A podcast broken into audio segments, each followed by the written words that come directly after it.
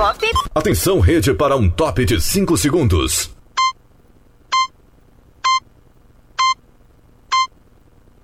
Rede Estação Pop. Brasil Acontece.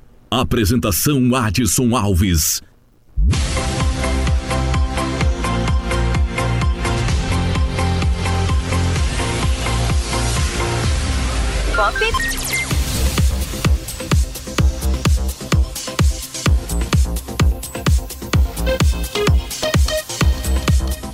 Muito boa noite para você de todo o Brasil, 8 horas 7 minutos. Hoje, 28 de maio de 2021, hoje é sexta-feira. E está começando a partir de agora mais um Brasil Acontece Show da Notícia. Vamos juntos até mais tarde, destacando as principais notícias do dia. Brasil Acontece tem um oferecimento Restaurante Excelência Caseira. Oferecimento Café Chapada 100% café e Sicredi, abra sua conta em sicredi.com.br.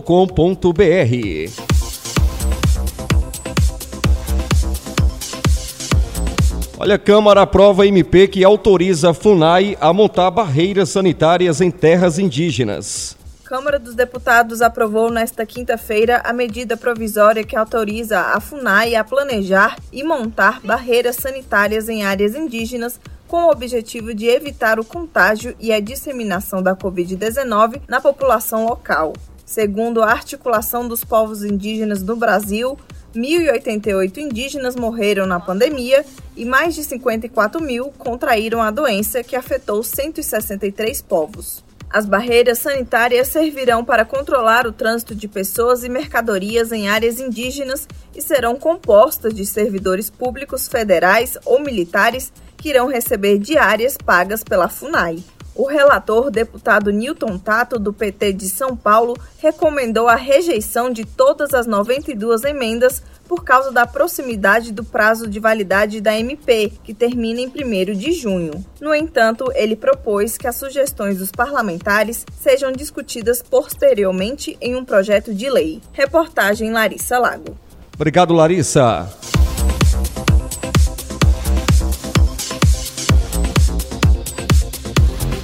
Pop.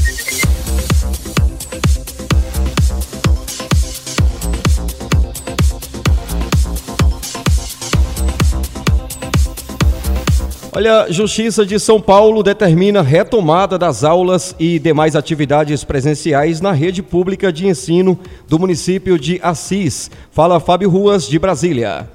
A terceira vara criminal da infância e da juventude de Assis, em São Paulo, determinou que o município retorne com as aulas e demais atividades presenciais da rede pública de ensino sob pena de multa diária de 20 mil reais. O descumprimento também será enquadrado como improbidade administrativa. Isso porque um decreto estadual do ano passado determinou a retomada das aulas e atividades presenciais no contexto da pandemia, mas o município de Assis editou decretos que vedam a retomada das aulas e demais atividades presenciais. O juiz Arnaldo Luiz Valderrama entendeu que o decreto não tem fundamentação idônea. Ele questionou os motivos de o município estar usando a autonomia que tem para restringir o direito social à educação ao invés de restringir o funcionamento de atividades não essenciais, como bares e restaurantes, eventos festivos, locais onde há maior risco de contaminação que nas escolas. Rádio Justiça, de Brasília, Fábio Ruas.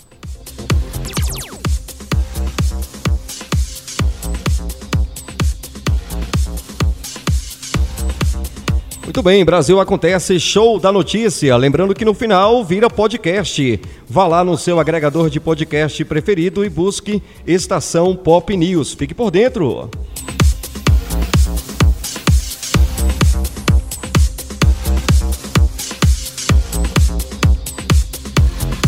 Pop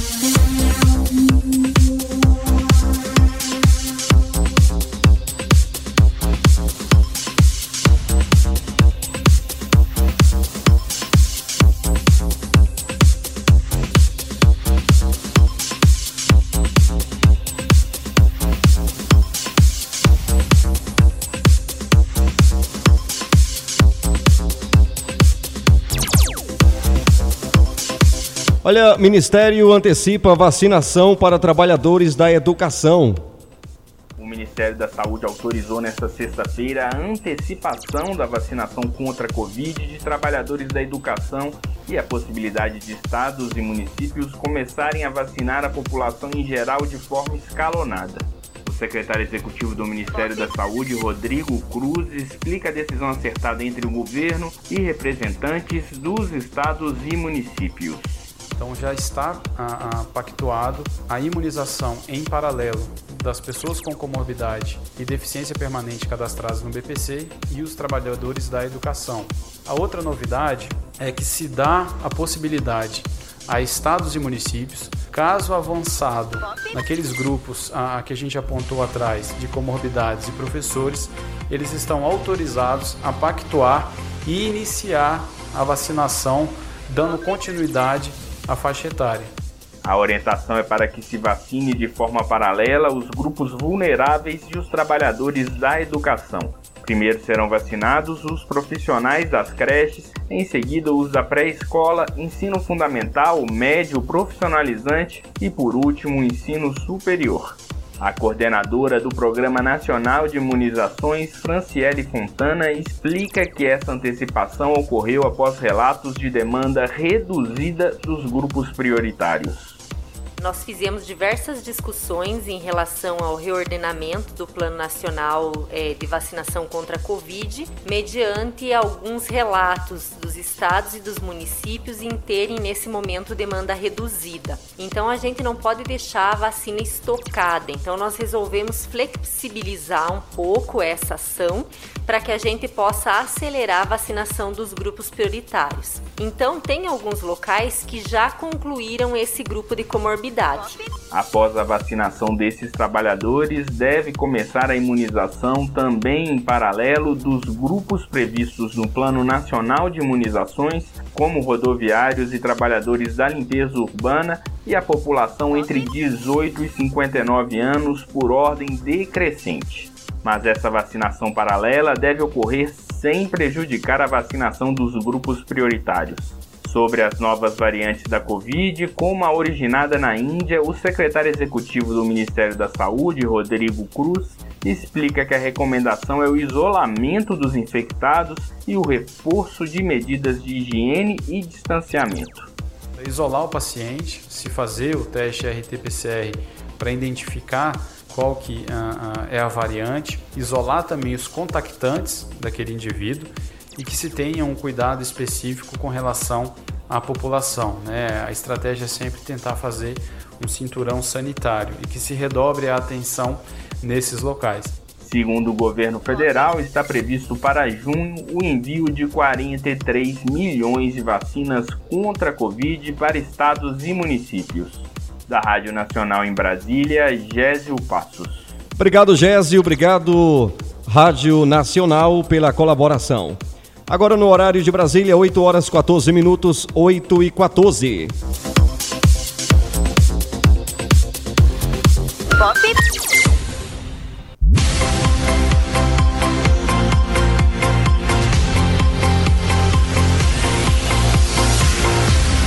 Pop. Olha, Covid-19. Ministério da Saúde anuncia expansão da vacinação da população geral por idade. O Ministério da Saúde informou nesta sexta-feira que vai expandir a imunização da população geral por idade, além de antecipar a vacinação de trabalhadores da área da educação. A pasta informou ainda que os brasileiros com idade entre 18 e 59 anos poderão ser vacinados em faixa etária decrescente. Apesar da medida, a ampliação das doses para grupo prioritários deve permanecer. A quantidade de pessoas vacinadas contra a Covid-19 no Brasil, com ao menos uma dose, é superior a 43 milhões o número equivale a 20,75% da população. Reportagem Marquesan Araújo.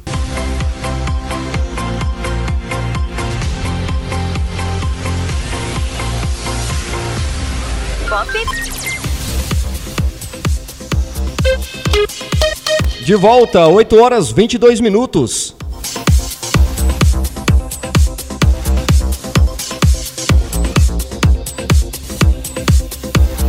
Olha, casos de Covid-19 estão em tendência de crescimento, aponta boletim. Os casos de síndrome respiratória aguda grave, entre elas a Covid-19, estão em tendência de crescimento na maioria dos estados, capitais brasileiras e Distrito Federal. A informação foi divulgada nesta sexta-feira no último boletim semanal Infogrip da Fundação Oswaldo Cruz, que monitora a síndrome respiratória aguda grave no país e analisa casos da Covid-19 por regiões. A análise se refere ao registro de casos entre os dias 16 e 22 de maio. Dos 27 estados da federação, 14 deles apresentaram tendência de crescimento moderado em casos de síndrome respiratória aguda grave no país. Dentre eles, Amazonas, Distrito Federal e Mato Grosso. Já para o Rio de Janeiro, a previsão é que poderá se manter estável no número dessas ocorrências. As estimativas reforçam a importância de se manter medidas de isolamento para reduzir a transmissão da Covid-19 no país, enquanto a tendência de queda não tiver sido mantida por tempo suficiente para a redução significativa no número de casos. O pesquisador em saúde pública da Fiocruz e membro do Infogripe, Leonardo Bastos, diz que medidas são necessárias para que o número de casos volte a diminuir sejam quais medidas forem, elas têm que restringir o movimento, tentar identificar casos, ter um, uma política melhor de rastreio de casos, para tentar reduzir os casos. Quando a gente reduz esses casos, a gente consequentemente reduz as hospitalizações. Outra coisa é acelerar as vacinas. Então a gente está nesse terreno agora que a gente precisa reduzir os casos, aumentar a vacinação para poder começar a pensar num controle, porque a gente está numa situação descontrolada. Dados do Observatório da Fiocruz sobre o coronavírus revelam que entre os dias 17 e 24 de maio de 2021, as taxas de ocupação de leitos de UTI para a Covid-19 para adultos no SUS, o Sistema Único de Saúde, aumentaram ou se mantiveram em níveis elevados no Brasil. Isso reforçaria a avaliação de que a tendência de queda observada até por volta do último dia 10 se interrompeu. Os estados do Mato Grosso e Sergipe, ambos com 99%, são os que têm as maiores taxas de ocupação hospitalar no país. Da Rádio Nacional no Rio de Janeiro, Tatiana Alves.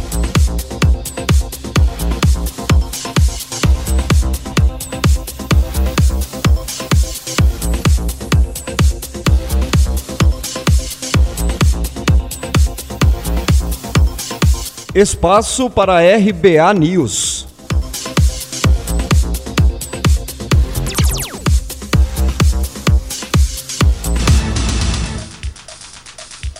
Aqui na Rede Estação Pop, você acompanha os principais destaques no RBA News e Plantão Repórter Estação Pop. Fique ligado.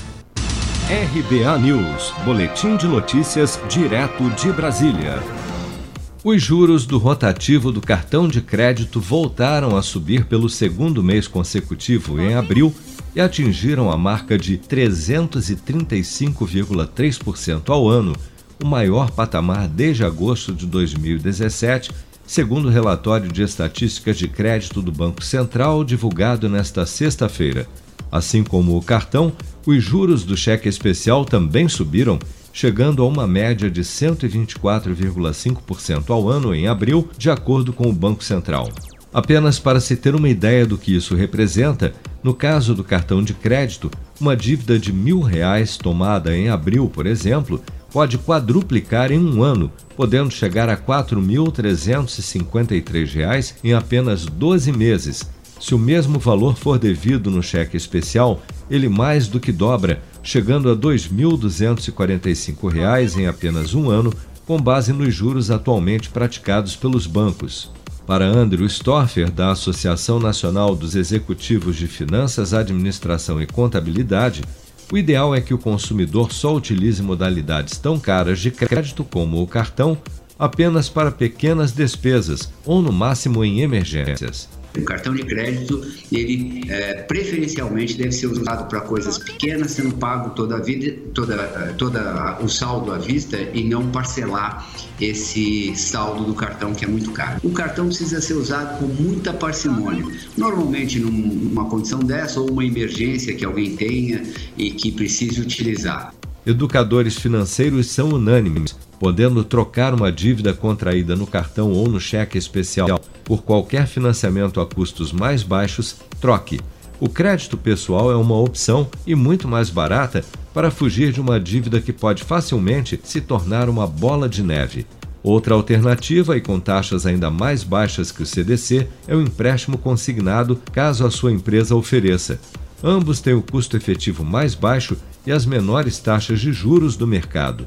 Essa dica serve tanto para quitar e fugir da dívida no cartão de crédito, como também do cheque especial, sugerem os especialistas.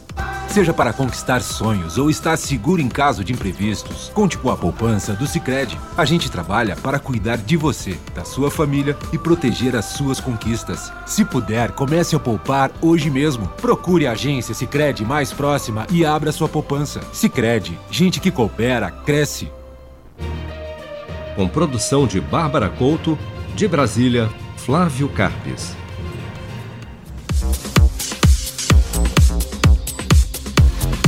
Pop. Valeu, Brasil. Obrigado. Voltamos amanhã. Fique ligado.